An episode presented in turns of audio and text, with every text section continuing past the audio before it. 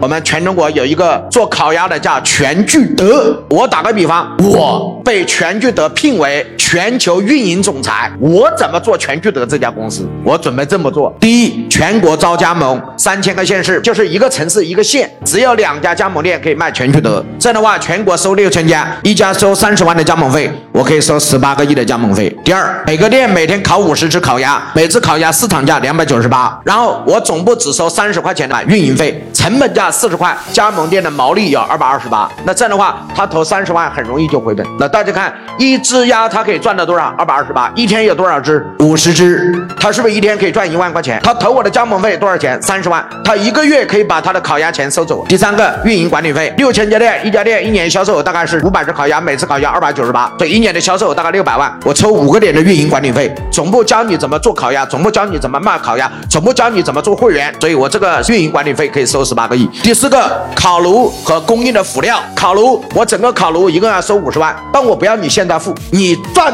回本钱之后，每个月付我五万，烤炉我先给你，整个辅料我也给你，这个五十万你先不要给我，什么时候给？等你把你的本金三十万收回，然后再按照每个月给我，哎，这个可以吗？第五个，烤鸭培训，你一定要一个厨师学过烤鸭培训，可是这个学会的厨师也可能会走，那怎么办？你只要交一万九千八，终身我帮你培训，可以做全聚德烤鸭的厨师。所以这个厨师走了，下个厨师来了，我还培训你，你只用交一次钱一万九千八就可以了。第六个，供应商的资金周转，什么叫供应商的资金周转？非常简单，你是做面粉的，我现在找你来谈，整个烤鸭量非常大，需要的那个短面皮儿的非常多，现在我要求你给我两个月的账期，啥都不谈。